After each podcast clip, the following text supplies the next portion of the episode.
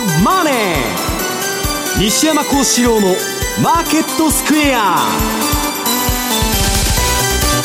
こんにちは西山孝四郎です。こんにちはマネースクエア比嘉宏です。アシスタントの若林理香です。ここからの時間は「ザ・マネーフライデー西山孝四郎のマーケットスクエア」をお送りしていきます。さあ西山さん、日経平均連日で年初来高値更新。5日続伸ですね。だけが強いという感じなんですよね、ニューヨークダウンも大したことないし一体何が起きてるんだと、うんまあ、皆さんわーわーわーわー質問が多いんですけどまあその前にね、はい、えっと NN 倍率、えー、はい、ニューヨークダウと日経あとその、えー、SP500 とトピックス、はい、それが、まあ、日本株の方が下がりすぎてて、うん、まあゼロ以下ですよね割り算が。で今ちょっとそのリバウンドしてるんですけど、はい、まあ予想以上に日経が強いとまあ後で質問が来てるんでそれはまあちょっと答えますけど、まあ、ちょっとねうんまあ、今いろんなことが起きてて、うん、私のところにあの質問が多いのはソフトバンクとか WeWork の、えー、問題でどうなるんだとかね。そんなこともあっても強いという感じがしますが、うん、それはまあ、あのー、今強いだけでねそろそろはどうなるか分からないんですけど、えええー、っとですね、まあちょっと私が思ってるのは、今、アメリカの市場の方もおかしくなってきてね、はい、この WeWork の問題から、うん、まあちょっとベンチャーバブルの終わりの始まりが始まったと言われてるんです。で資金繰りがですね、はい、相当タイトになってまして、えー、えー、っとですね、ちょっとジャンク債市場とか、うん、うん IPO の市場はちょっとクレジットクランチっていうか信用収縮が起きてると。はい。で、まあ後で申しますけど、あの、アメリカの短期市場もおかしくなってコントロールしてるんですけど、うん、こちらの方もですね、どうも具合が悪いという報道がですね、うん、えー、出てまして、なんだか生煮えのバブルと、はい、なんかまずい料理食わされてるようなですね、えー、相場になってるんですね。うん、で、まああのー、ソフトバンクとウィーワークも問題で言いますとね、はい、まあ、結局今まで両立て経済で来たわけですよ。うん、であのー、もう低金利でね、まあ、国は、まあえー、低い金利で借金、国債発行して、それがまあ資産バブルになって、うん、でジャンク債とか不動産とか、まあ、そういうベンチャーだとか、むちゃくちゃバブルになってたんですけど、それが今、ちょっと、うん、おかしなことになってきてると。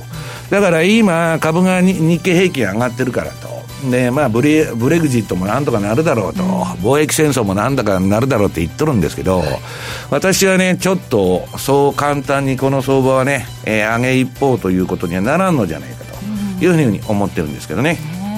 深さん、為替も動いてないですね、あんまり、はい、イベント、数多くあれど、相場は動かずとい。う、もう相変わらずのあれだなとい。うのがあって、まあ、あのー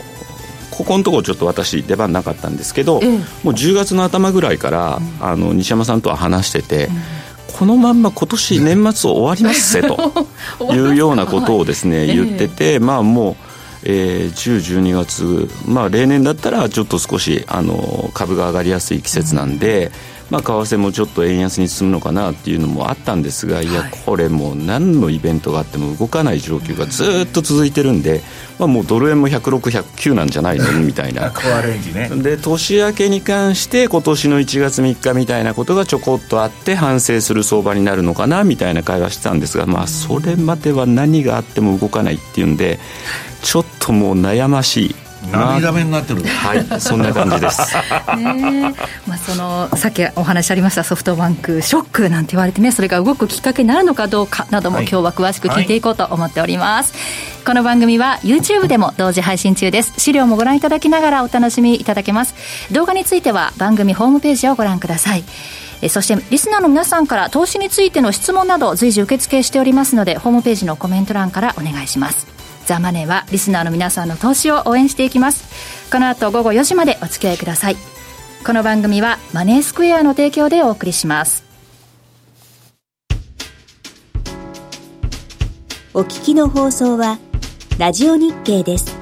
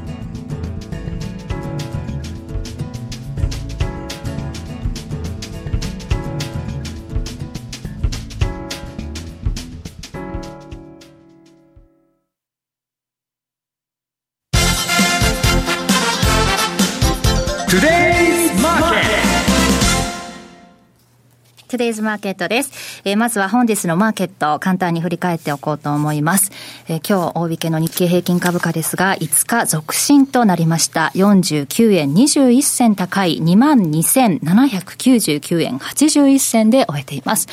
トピックスは4.70ポイント高い1648.44となっております。そして為替も見ておきましょう。為替ですが、現在ドル円が108円の6566、ユーロドルが1.11、えー、丸4から丸7、ユーロ円が120円の6469、ポンドも見ておきましょうか。ポンドドルが1.2848から50。えー、ポンド、ポンド円が139円の5963といった推移となっております。えー、まずは比嘉さんですが、為替、どうでしょうか、ポイントは。まあ、もう、先ほど言った一言かなというふうには思いますが、収書からですね。いや、もう、本当に勘弁してくれというのも正直なところなんですけど。さんがぼやいてもう2か月ぐらい経つから、そろそろ動くかと思ってんだけどさ。全くですね。ねブレグジットもね。はい。まあ、収書はね、ブレグジットどうなるんだっていうところからスタートしてたんですけど、これもちょっとオセアニア時間に少し動いたかなっていうぐらいで、全く反応せず、はい、であと ECB の理事会も、まあ、ドラギさん、今回最後だったんですけどね、それももう波乱なくというか、いうような感じで、まあ綺麗な花道かな。デフレのまま終わっちゃいましたね。そうですね、結局彼は何も次にできずいくら金ばらまいても無駄だってことですよね。まだこれで足りないっていう話になりましたからね、昨日はね。だからまあ、ここから財政導入できるのかどうなのか、ドイツが鍵を握ってくるのかなという気はしますが、はい、であとはですね、あの個人的にちょっと気になってたのがですね、昨日ペンス副大統領がですね、対中政策に対する演説があると。で、一回これですね、実は、えー、延期になった経緯もあってですね。うんはい、で、戦争やってましたね。そう。で、1年前の10月の4日に、実は、あの、この方、あの、演説をやってですね、ボロクソに中国に対しての批判を展開したと。いうことで、そこからと言ってもいいのかもしれないんですけど、うん、去年は10月からね、12月にかけてって、株もいろいろ崩れたんですけど、はい、為替も崩れたんですが、もしかしたらこの人のこのこういった部分が、うん、あの米中の貿易に対するですね影響度もあったんで、はい、かなりですね、まあ、あの寄与してたというような感じになるのかなというのがあったんで、ちょっと今年も構えてはいたんですが、はい、何のことはないと。どちらかというと、まあ、その香港だとか人権問題に対しては、やはりそのスタンスは変えてないんですけれども、まあ、今、せっかくうまくいってるというようなところにも配慮してなのか、割とまあ、まるっと終えたですね、えー、まあ演説でですね、これも動かないと。で、まあマーケットからするとですね、もうなんだかんだ言いながらですね、来週、えっ、ー、と、FOMC と、はい、えー、日銀の金融政策決定会合があるということで、まあこれも控えてるがゆえに逆に動けないんじゃないかみたいなですね、コメントもよく見たんですが、えー、おそらくこれも動かないような気がしてなりません。理由ですよね、それね。はい。あの、FOMC、あの、FRB のですね、利下げ確率を見ると、まあおそらく今回回、もう一回、25ベースポイントの利下げはするでしょうと。いうのは、まあ、これはもう規定路線ですし、マーケットも織り込んでいると。で、おそらく日銀もですね、いや、何かあった時にはすぐになん、どういった手段でも取り得るんだと。黒田さん言ってますけど、もうやること。下がっちゃうじゃないですか。やること自体がですね、もう限られてるので、で、マイナス金利やって、それが深掘りやっていいことがないっていうのは、この間の、えー、ECB の見ててもわかるんで、うん、まあ、これはもう少し、えー、先に取っておきたいというのが本音で、結局何もなく、ということを考えると、はい、またこれ波乱なくですね、この2つのイベント、注目注目って騒いでる割には、あまり動かない。おそらく、えー、FOMC がですね、一旦利上げを、あ、利下げをですね、停止するみたいなことが、まあ言わないとは思いますけど、またトランプに何噛みつかれるか分かんないんで、そういったようなちょっと高派的な部分が出てこない限りはですね。それね、一番のリスクなんですよ。ここからね、調子こいて、まあ日経も、えっと、ダウも上がっていくと、もう緩和ないじゃないですか。うん、それ逆に、やばいんです。うん、だから当局者は今の水準のまま動かないのが一番いいんですよ。上がりも下がりもしないと。うん、うんというところぐらいが、もしあれば、波乱にはなるんでしょうけど、おそらく、まあ、利下げをして、まあ、今後の経済指標次第と、今ずっとアメリカの経済指標も悪くなってるんで、まあ、えー、パウエルさんとしてもそう言わざるを得ないだろうということを考えると、どうしてもなかなか動きづらい相場展開。まあ、あの、チャートを簡単に見るとですね、ドル円の冷やし見ると、もう綺麗に200日移動平均線、ここが多分強烈なレジスタンスにはなってるんだろうと。いうのがありますんで、これが109円ぐらいなんですけど、ここをですね、抜けていくにはちょっと厳しい。そうなると、まあ、冒頭でもお話しした106、109といったところがですね、まあ、肝になるのかなというふうには思ってるんですよね。まあ、そんな中、スポットライトを当てるとすると、スポットライトカレンシーは当てるも何もし、今、ポンド円とメキシコペソ円なんですよね。はい、というところでですね、えー、えっと、ちょっとじゃあ、若林さんにも見ていただきたいんですけど、先ほどドル円の冷やしのチャートと、はい、えっと、今回ですね、ポンド円の冷やしのチャートも準備して、はい、まあ、今アップされてると思うんですけど、うん、何か違いって感じられますか？ドル円とポンド円の一つだけ移動平均線をこれ乗っけてるんですよ。はい、で、これ実を言うと200日の移動平均線なんですけど、はい、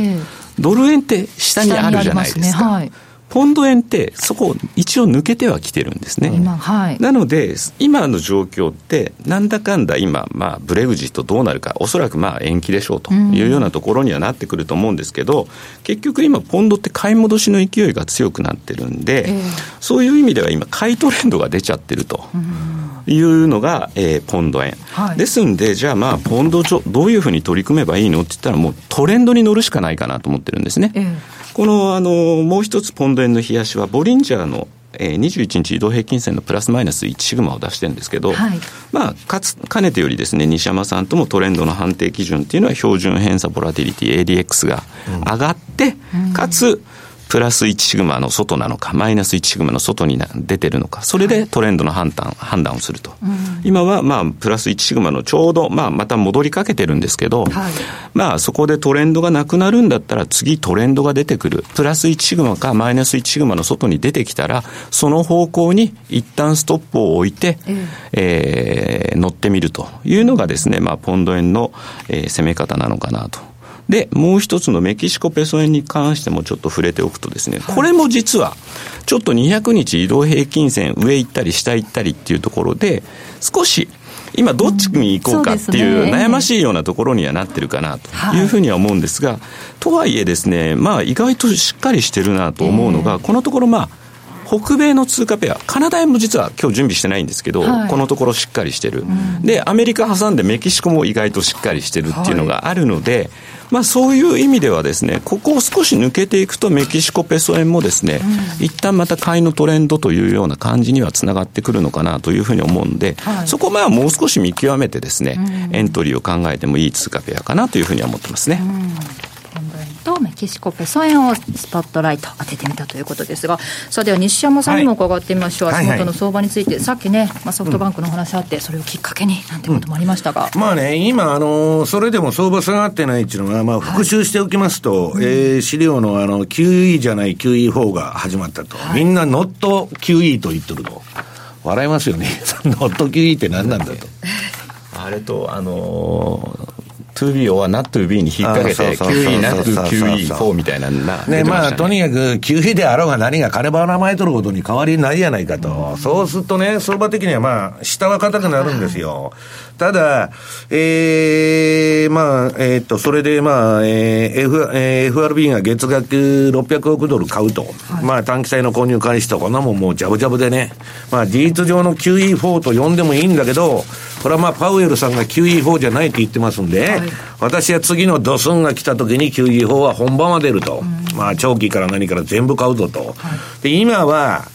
まあ予防的措置中かですね、なんで今の時期にこんなことやっとんだと。だって景気指標がちょっと悪くなったって当たり前じゃないですか。120ヶ月も景気上がっててね、うん、ちょっとは落ちますよ。史上最高の景気やったんだから景気っていうのは循環するもんでしょ？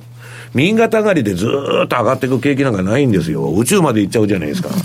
だから、何をバカなこと言っとるんだっていうね、ことをもう、えっと、漫画の世界になってるんです。金融政策が、まあ事実上の。で、そうは言いながら、我々、あの、稼ぐために相場やってますんで、えー、変化に対応しなきゃいけないわけですよ。そうすると次のね、えー、っと、あ、じゃあ、えー、っと、これは見てもらったのか。えー、連銀のノット QE と。ネポモっちゅうのをやっとると。で、これね、金ばらまきま、まくってるんですけど、なかなかね、今短期市場の金利の跳ね上がりを抑えるのが難しいって言われてるんですよ。で、まあ結局ね、資金がタイトになってるの、比嘉さん。で、クレジットクランチ的な動きなんですよ。なんでこんな時期にそんなことになるのと。でね、えっと、あと、ジャンク債も一部おかしくなってきて、で、ウィーワークの問題で、えー、IPO も全部おかしくなってきてると。はい、でね、えっと、そうは言いながら、そのフェッド連銀のバランスシートはね、えっと、今まで、まあ、あのー、これ連動してるわけです。株とずっとこの番組で言ってますけど。はい、で、えー、その、連銀のポートフォリオバランスシートが横ばいになったんで、株上がらなくなったんですけど、トランプが減税を打ちましたんで、えー、トランプラリーっていうのは起きて株上がったんですけど、そっから資産売却に行ったら、もうジグザグの乱高下ですよね、これ今。で、今またこれがクイッと上がってきたと。はい、で、通常で言ったら株は、こっからこのバランスシートの拡大に従って上がっていくわけです。うん、で、その通りね、えー、次の危ない危ないと言われたらどういうイツ銀行の冷やし見ても、まあ、ジグザグですけど、まあ、今、足元は上がっとんです。ただね、これ二十何日かに、えっと、3日前だったかな、大商いしとるんですよね。またなんか誰か大口が売ったんじゃないかって言われてるんですけど、えー、そのドイツ銀はこんな感じだと。で、粉飾決算問題に湧いとる、えー、GE もですね、これ下げが止まっちゃった。何にも別に、えっと、この金余りがすべてね、えー、相場の弱気材料をかき消してるんです、今。はいだけど、それで、まあ、日経平均、日経平均の質問が多いんですけど、これ見事なトレンド相場で、うん、次日経平均の冷やしっていうのがありますけど、冷やさんが言ってる通り、標準偏差と ADX が両方上がって、うん、えー、相場が、えー、21日のボリンジャーバンドの、これはまあ0.6シグマっていうのは使ってるんですけど、プラスの0.6の上でやってて、トレンド相場やってると。はいだから、まあ、いわゆるゴルディロックス的なですね、えー、楽観的な相場になってるんですけど、今後ちょっとやばいのがね、まあ、ソフトバンクに対する紹介が、まあ、業者から何かな、もうすごい電話がかかってきて、で、そんなことはね、私はもうね、うん、10年、20年前から言っとるんだと。皆さん、両立てっていうのは資産と負債を両方膨らますっていうのは、金利が低いうち、うん、あるいはその成長が続いてるまあ、何度かショックがない時はいいんですけど、はい、一旦それが金利が跳ね上がるか、あるいは資産価格が落ちるような事件があると、何とかショックとかリーマンショックとか、負債だけ残って、えー、資産が減っちゃうと。で、もう資金繰りに詰まっちゃうんですよ。自転車操業。そう、自転車操業なんです、ずっと。で、そのソフトバンクが自転車操業になってるっていうのはね、はい、うん、親子上場をやった時点からもうなっとるわけです。要するに資本主義のいろはで、親子上場なんかやったらダメなんだけど、利益の相反が必ず生まれますんで、はい、親会社と子会社で。ただ、その、日本は、郵政がそれやっちゃってるもんですから、もうなん、国がやってるのになんで悪いんだと。で、合法なんです。やったらダメなんだけど、合法なんです、一応。で、そこから資金繰りがおかしくなってきて、で、まあ、社債はね、個人ばっかり販売してるでしょ、だから。あの、法人買わないから。で、あとね、ここに来て、その、従業員に株を割り当てると。そんなことね、普通はありえないわけですよ。あの、若林さんが自動車会社に、えの社員だとしたら、お前給料、あの、金貸してやるから自動車で買えと、はい、いうようなね、えー、ことになっとるわけですけど、ね、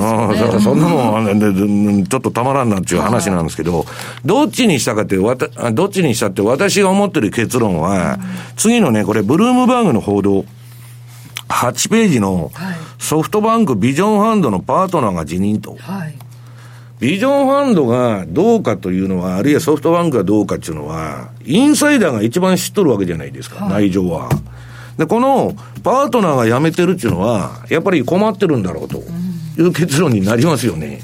ち抜けたえー、一抜けたというね、えー、それもね、このファンドは握ってるんですよ。ファンドの集めたビジョンファンドの4割は7%の金利払うと。普通我々ファンド運用しててね、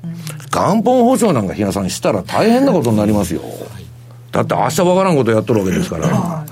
だから、まあちょっとね、こういうそのやりすぎた動きっていうのが、まあ、あの、出てきて、今、ソフトバンクの次に冷やしなんですけど、これはまあまた、売りトレンドが一旦収束、収束してたんですけど、また、シグナルが黄色くなってね、上。まあ強い売りトレンドが出てると。いうことなんですけど、私はね、別にソフトバンクがどうのこうのとか、ウィーワークがどうのこうのどうでもいいんですよ。はい、要するにね、相場値の皆さん、あの、これ、ポール・チューダーさんっていうのは、まあ、私の尊敬するトレーダーが言っとんですけど、自分がうまいだとかね、すごいと思ったら、もうその瞬間に破滅が待ってるという、いい例なんです。あの、ウィーワークのあの、男もあれなんだっけ、1800億円ぐらいもらうんですか？あなんかこんだけめちゃくちゃなことやっといても、金持ってもう逃げていくわけですよ。だから、まあやりたい放題にはなってんですけどね、結局は、その、なんだ、5兆円の価値があると。今やその6分の1の評価になっちゃったと、5分の1とか。もう私が言ってますように、水ぶくれのバブルもバブルなんですよ。でね、バフェットが昔、面白いこと言っとって、水が引けないと、プールの下は見えないから首だけ出てて、大丈夫だ、大丈夫だと。で水がプールから抜いちゃうといろんなものが見えてくるというのが、下でもがいてる、足でもがいてるとか、ね、そういうことです、ね、それが見えてくるんじゃないかと。で、私はね、皆さんに言いたいのは、その、えっと、もう大丈夫だとか、俺は天才だとかね、お儲かってるからもっと行こうと。まあ、レバレッジバンバンかけていくわけですよ。こういうね、不動産屋とか、この手のファンドっていうのはもうひたすら膨張主義なんです。もう、どんどんどんどん資産も、資産も負債も両方膨らましてきて、で、うまくいってるうちいいんですけど、逆のことは考えないわけですね、こういう人たち。だから成功してるんです。だけど、だから成功してるんだけど、万に一人の人間なんです。うん、で、私はリリバモアがね、えー、史上最高の投機家ですよ。相場は最終的には、長期的にはね、絶対勝てないって言ってるわけです。うん、ね。その意味っていうのは、それを言うとね、わけ林さん。はい、絶対勝てないってどういうことですかと、長期的に。こういうことなんですよ。うまくいってるうちはいいんですけど、一回逆流してくると、だから相場値な皆さん、どっかで勝ち逃げしないとダメなゲームなんです。どっかでやめないと。で、まあそんなことでね、いろんな信用、信用収縮が一部始まってまして、はい、今、それをジャブジャブにして、かき消してるんです。だから、プールの水、水を抜いてないからいいけど、これで水が抜けたら、まあね、いろんなものが来年にかけて見えてくるんじゃないかなというふうに私は思ってるんですけど。ね、その評価の切り下げを計画しているとソフトバンクグループが、ね、切り下げも何も、いや、だから、だからね、け林さん、はい、か、まあ、貸しオフィスですよ。ね、金さえ持ってたら、比嘉さんも私も、明日からできる。はい、銀行が融資させてくれたら、ちょっとビルおしゃれにリノベーションして、うん、おしゃれな机とか椅子置いといたらいいわけですから。そんなもんがなんで5兆の価値になるんですか、うん、おかしいでしょ。そうですね。だから自分の頭で考えない人が、全部、このファンドにね、アラブの王様が投資しとるとか、わけのわからんことで投資してるわけですよ。だから、要するにね、うん、投資で一番大事なことは自分の頭で考えるってことです。人がいいとかね、誰かが投資してるとか、何の相場に関係ないことで、まあ、インボルブされちゃうんですよ。ああ、これは大丈夫だと。うん、で、まあ、要するに、じゃあ、あの、この前も喋ってたんだけど、ウィーワークの価値って何なんだと。うん、そのオフィスに集まってくるベンチャーだとかね、そういうやつが集まってくると。はい、で、異業種交流会みたいになって人脈ができると。私は言いますけど、ウィーワーク、まあ、こんなこと言ったら、ウィーワークに入ってる人に怒られちゃうけど、そんなところで人脈ができるのかと。いう気が私はしとるんですね。人見知りの私には無理です。比嘉さんはあの黙って、あの、ウィーワークに行っても一人あの作業してますから、スタンドアローンになってると、仕切りかなんか作ってんじゃねえかと。そうです。私はね、いや、そっちの方が自分の頭で考えて、で、もしそういうことに行きたいんであれば、異業種交流会に行きゃいいじゃないですか。入らなくても、入居しなくてもね。だからそれがね、いや、それはいいとして、5兆の価値もあるのかと、いうことなんですね。そが剥がれてくるのかそれはもうバブルだと私は言ってるわけです。ソフトバンクグループ今日は4日続落で50円安4017円で終えております以上トゥデイズマーケットでしたお聞きの放送はラジオ日経です。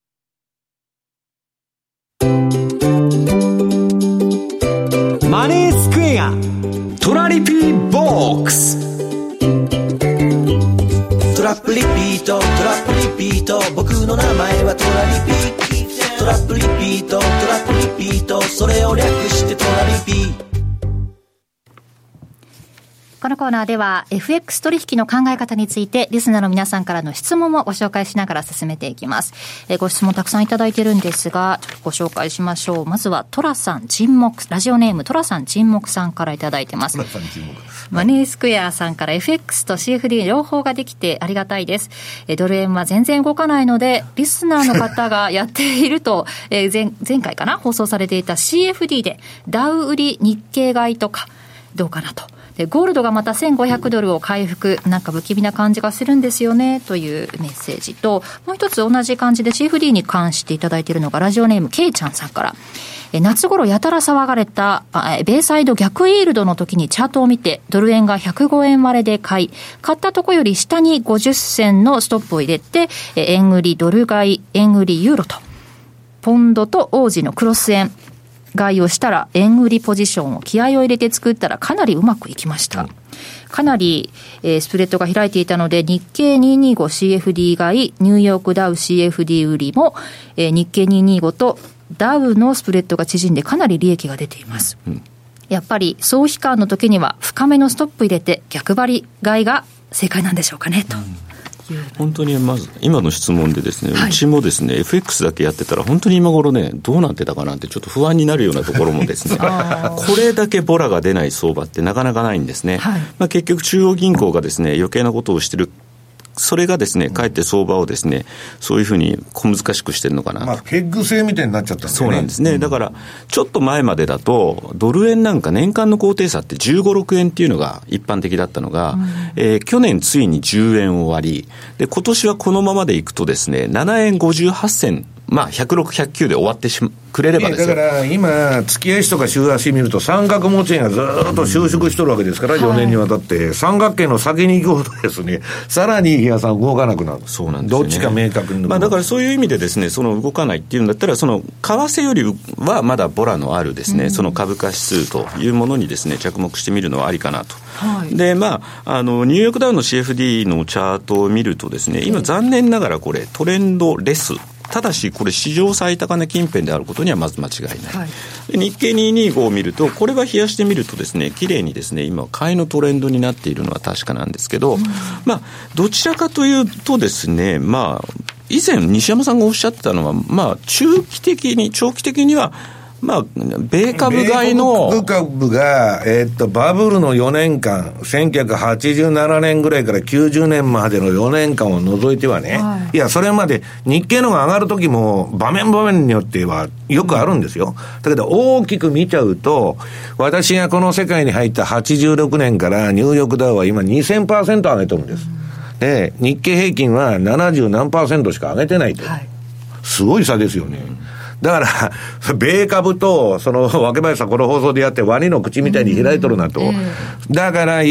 基本的には長期的に稼ごうと思ったら、米国株を買って日本株を売らないとダメなんですけど、はい、その前に今 NN 倍率っていうのがあってね、うん、えー、日経平均をニューヨークダウで割ると。はい、う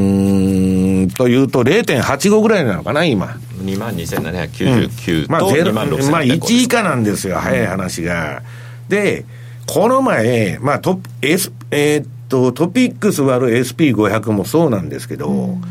めちゃくちゃ日本株の方が上がらなくて、アメリカが上がってたもんですから、はい、下げすぎたんですよ。うん、で、下げすぎた、今この方たちが言ってるのは、リバウンドで、それこそ帰りがまあ出すぎたんで、さすがにやりすぎだってことで、ちょっと小春日和みたいに戻しとるだけの話なんですよ。で、これからもそれが続くかどうかわかりませんけど、まあそれはね、帰り率の勝手の水準見て、まあもうむちゃくちゃ離れてるんで、やったというね、逆張りなんですけど、非常に最低取引としては面白いや、うん、だけど私が進めてるのは、米国株を買って 日本を売るっていうのは、基本的に戦略なんです。で、今、うん。ダウダウを買って日経を売ると。はい、ただ今、それがこの前、儲かりすぎたっていうか、それやってたらもうむちゃくちゃに、うん、えー、アメリカの方が上がって日本が下がってたっていう状況が起きたんで、それが今ちょっと戻してるというだけの動きだと思うんですけど。でもだからうまくいってる、だからまあ利益確定もきちっとするっていうことも大事かもしれないですよね、まだポジションをそのまんまにしてるんであればですね。はい。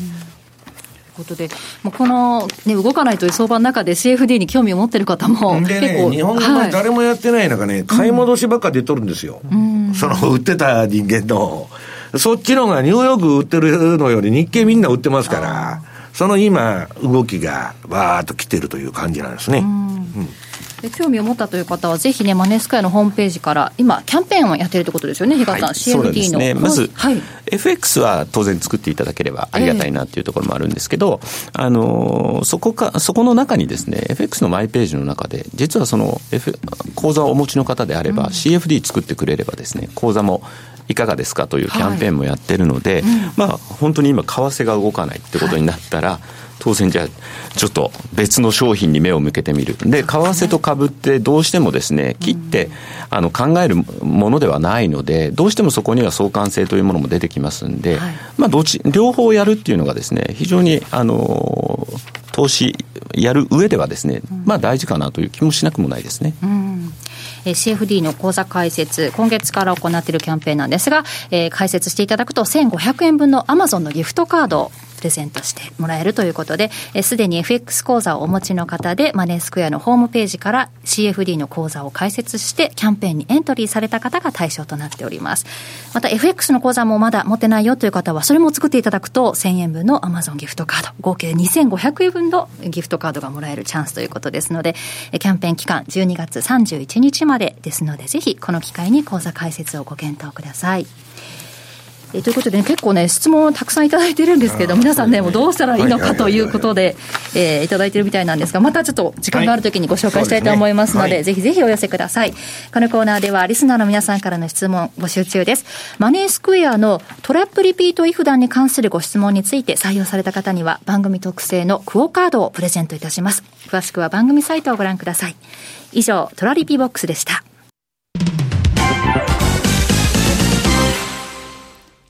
資産運用をお考えなら、マネースクエアで、FX 株価指数 CFD で中長期的な運用を行うミドルリスクミドルリターンの新しい投資スタイルをご提案しています。特許取得のオリジナル注文、時間を資産に変えるテクノロジートラリピは、あなたの相場感をしっかり活かしながら、手間暇のかからない快適な運用をサポート。もちろん、最新マーケット情報や運用に役立つレポートのご提供、相場をわかりやすく読み解くセミナーの開催など、あなたの運用を成功に導くためのサポートコンテンツも豊富にご用意しています。今なら FX 新規講座開設キャンペーンを開催中。まだマネースクエアの講座をお持ちでないという方は、ぜひこの機会に講座開設をご検討ください。マネースクエアでは、これからも、ザ・マネー、西山幸四郎のマーケットスクエアを通して、投資家の皆様のお役に立つ情報をお届けしてまいります。毎日が財産になる。株式会社マネースクエア。金融商品取引業関東財務局長金賞番号第2797号。当社の取扱い商品は投資元本以上の損失が生じる恐れがあります。契約締結前交付書面をよくご理解された上でお取引ください。お聞きの放送は、ラジオ日経です。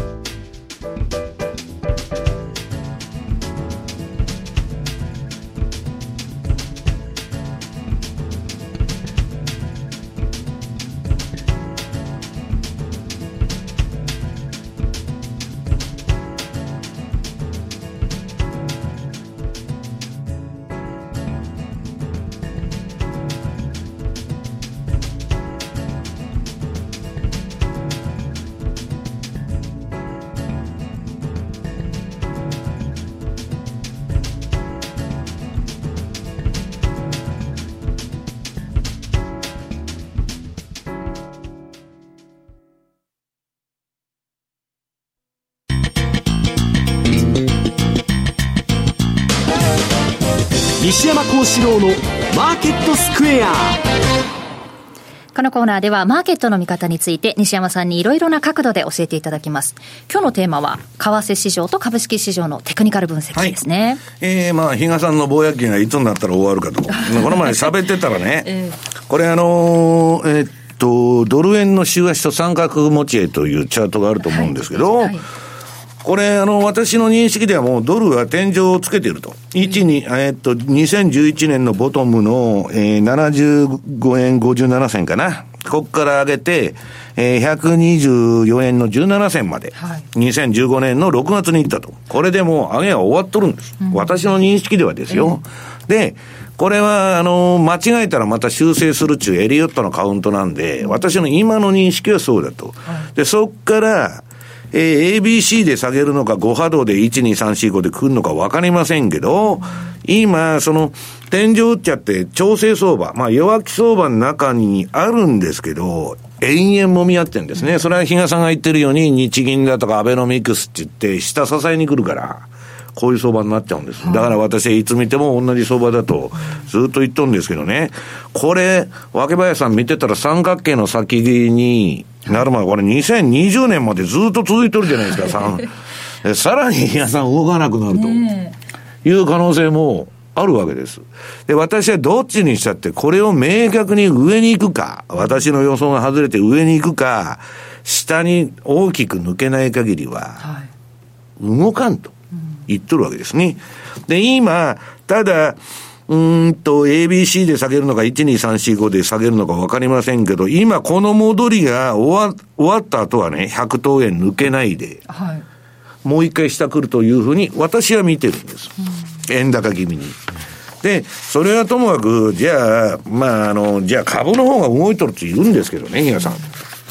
次、ニューヨークダウの先物見てもらうと、これ見てるとね、まあ横ばいじゃないですか。うん、こっちはトレンドが出てないんですよ、今。うん、トレンドが出てないっていうか、ずっとチャートを全部見ても、上下で横一線になっとるような感じで、これこそトラリピ向きのあれでね、これあの、例の私の逆張りモデルなんですけど、うん、逆張りのあれでいくと、おしめ買っとったらみんなワークしていくという相場が続いてまして、今度、戻りもですね、今、実は売りシグナルが点灯してるんです。ニューヨークダウは。で、まあ、この循環でずっとやあの動いとるだけの話で、この逆張りがね、私はもうやられたらすぐストップロスで切っちゃうんですよ。もう注文と同時に置いてますから。だけど、これに従順に従ってやってる方が、よっぽど順張りより取れてる。で、ドル円見ても同じなんですよ。早い話が株も動かなければ、えっ、と、為替も動かないと。で、動かん動かんつってね、え私何もしなかったらクビになりますんで、はっきり言って。だから逆張り、取引手法の分散、あとは銘柄の分散、いろんな分散をやって、何度か生き延びていこうとしとるわけです。で、ドル円もこれ逆張りやってた方が良くて、今これ直近売りシグナルが出て何日間か経ってるんですけど、まあ上にも行かないとずっと横ばいになっちゃってる。ただまだあの、チャートが緑色になってますんで、まあ、円安気味の動きではあるんですけど。ただ、もう少しね、値幅が出ないとね、なかなかそれも厳しいかなと。うん、まあ、だけど、ちょこちょこやってるしかないんですよ。うん、で、それかもう全くやらない中に見切っちゃう人もね、私と違って個人投資家は別にやらなくてもいいわけですから、ただ、あの、うまく回ってるのがユーロドル。はい、これ、日野さんもずっと言ってますけど、これも逆張りの ATR チャンネルモデル見ると、まあ、まさに、まあ、間違えたことも教えてくれるんですよ。この前ユーロ打ったら、担がれて、すぐロスカットになっちゃったんですけど、直近では売りシグナルが出てまして、えー、何日前かな、2日前ぐらいに出て、えー、売りになってると。で、その前はいいとこで、あその前の前か、うん、買いシグナルが出たりしてですね、まあ、値幅的にはそれこそ全体が動いてないわけですから、はい、大したことはないですけど、で、ポンドドルもね、今、買いトレンド出てるんですよ。うん、うんと、この逆張りの ATR チャンネルモデルなんですけど、下の、えー、赤い、えー、標準偏差と金色の ADX 見見ると、両方上がっとるでしょ。うん、ただ、ちょっと垂れてきた。垂れてきたっていうか、勢いがなくなってきて、で、この上の方はストキャスティクスのですね、売りシグナルが出て、ちょっと今押してるでしょ？はい、まあそこそこいいとこまでやったのかなということなんですよ。で、まあ、えっ、ー、と、また選挙するって言ってるでしょ？はい。うん、ね、公民はもう、やらんやらんって拒否したの、うん、で、それがね、その、うだうだうだうだね、うん、一応まあ合意はしてるわけです、じゃないですか、いいよと。はい、で、まあ、はっきり言ってみんな飽きちゃいましたと。誰に電話かけて聞いてもどうなるんだと。まあ、これもね、だから、その、今後利下げに向かうだろうし、じゃあ、ポンドずっと買ってられるかって言ったら、そういうことでもないだろうと。で、次の5ドル円、あ、5ドルドルだ。5ドルも似たようなあれでですね、直近はこれ、売りシグナルがもう出てまして、まあ、これ、レンジ、5ドルもユーロも、まあ、下げてはいるんですけど、じわーっとな、大きな流れで見ると、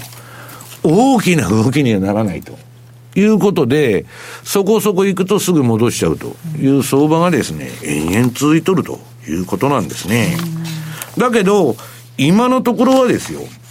逆張ってた方が、はい、えー、取れると、うん、で、私はね、もうこういう商いを小さな利益の積み重ねを今やってるのと、もうそれはもう機械的に回してるんですけどね。あとは、株でもね、うん、悪材料は腐るほどあるんですけど、もう金ばらまいて、下もあんまりいかないと。うん、そうすると、期間収益取るために、まあ、高配当のものを買ったりね、うん、まあ、ちょっと、その、どういうんですか、まあ、うん、そんな気合い入れて、どっちかドーンと行く相場じゃないと。ただ、えー、そういうふうにみんなが思ってるわけですから、今。はいこの三角持ち絵、先ほどのそのチャートの三角持ち絵が、上か下か明確に抜けたときには、何せ地震と一緒なんです、これ。4年間の歪みというかね、収縮してひたすらエネルギー貯めとる相場なんですよ。で、これが爆発したときには、今まで動かなかった分、うわーっと大きなのが来るというね、そのガス抜き的な動きが、いつ起こってもおかしくないと私は思ってるんですけど、はい、まあ多分、まあ105円死守って言っとるんでね、あの、政権の方が。またまあ、そのぐらいになると、ひなさんどうですか？またでかい玉がなんか見えとるとか。神の見えざる手ってやつですかね。神じゃないでしょう。人間がコントロールする。そうですね。マニプレーションと呼んだ方がいいと思うんですけど、そういうのが出てきて止まっちゃうということになるんじゃないかとまあ、いずれにしても今、ファンダメンタルズでは相場張れないってことですよね。やっぱテクニカルに準じてっていうところだと思いますね。チャートとにらめっこしながらという取引が続きそうです。西山さん、ありがとうございました。はい、した以上、西山幸四郎の FX マーケットスクエアでした。マーケット投資戦略さて、来週に向けてのマネースクエアの FX の投資戦略伺っていきます。比嘉さんどうでしょうか？はい。はい、まあ、あの、先週もですかね、うん、あの、当社の津田がですね、ええ、あの、出してたやつなんですけど、まあ、この時期になると、まあ、一般的には10月末買い、翌年4月末売りというのをですね、はい、まあ、ずっと、西山さんとともにですね、お届けしてたというところで、はい、まあ、あの津田もそういった部分をですね説明してたかと思うんですが、はい、ちょっとですね、まあ、先ほどどっかのコーナーでですねお話が出た通りここのところちょっと1月になるとちょっと株も為替もちょっと崩れるよねと。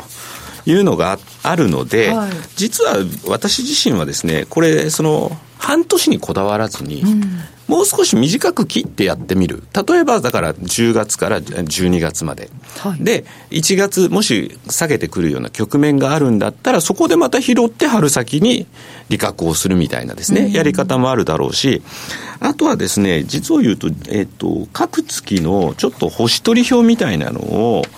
自分の中で作成してみてですね、そうすると、ここ10年のデータなんですけど、ニューヨークダウと日経平均って11月は陽線になる確率って8勝2敗なんで8割以上と。で、これが12月になると、6勝4敗と5勝5敗です。それほどでもないので。クリスマスラリーっていうのは案外スカに終わったそうですよね。だからそれだったら、まあ11月ぐらいまでの1か月ぐらいにも割り切った部分で、あの、考えてみて、まあ株株で、えー、10月末でポジションを持つなり、あるいは、私はずっと 狙ってるのが、実はニュージーランドドル円で、えーあの、もうずっと前から、この手前ぐらいからお客さんと話してて、ユーロドルの売りトラリピとニュージーランドドル円おしめを拾っておこうねということをずっと言ってて、まあ、68ぐらいから拾ってもらってはいるんですけれども、ちょうど今、チャートを見るとですね、これ、まあ、200日移動平均線の下にいるのも確かなんですが、はい、えっと、ここの直近の9月の高値であるとか、少し10、えー、8月の高値ですね、ここら辺はなんとか抜けていきそうな雰囲気があるので、これ抜けてくると、意外とですね、ニュージーランドドル円。になってたんだよね、うん、ちょうど面白いところになってくるのかなそのダブルのあの真ん中のところを抜いとるんだよね。うんそういった部分でチャート的にも面白いのかなというところではですね、まあ、えー、10月末買い、12月末、売りでいくと、こっち、ニュージーランドドル円って実は過去10年9勝1敗と。いうようにまた確率が全然違ってくる。特に去年あれだけ10月から12月にかけて下がる局面であった、あの相場でもですね、実は9円だけはわずかではあったんですけど、一応陽線で終わったということもあるので、まあそういう意味ではですね、ちょっとニュージーランドドル円面白いかなというのと、まあ、西山さんに言うとですね、いや、でも方向性が出ないんだよなって言われたんですが、最近ちょっと実は気になっているのが私、カナダドル円と。いうのがあって、まあ、あの、アメリカを挟んでメキシコとカナダ、ちょっとなんか今のところいい感じになってきてるよなと思う部分もあるので、ただ、そうは言っても、そういうふうにここからじゃあ上に上がるかって思って期待すると、それを裏切られるのが、どうも西山さん曰く、カナダドル円の特徴と。カナダってね、今すっごいトレンド出てるんですよ。綺麗ですよね。まあ、だからね、なんか、いきなりわーっと上がっとるんだけど、で、前のもん出たとこ一応、まあ、抜いてきてるんで。7月あたりのですね高値はちょっと面合わせしてここから抜けていきそうな雰囲気もあるので、うん、そういう意味ではですねちょっとここにもですね目を向けてもらってもいいのかなとは思ってます。わかりました。さあ番組そろそろお別れの時間となってきました。今日のお相手は？西山幸四郎とマネースクエア比嘉宏と。若林理香でした。さようなら。この番組はマネースクエアの提供でお送りしました。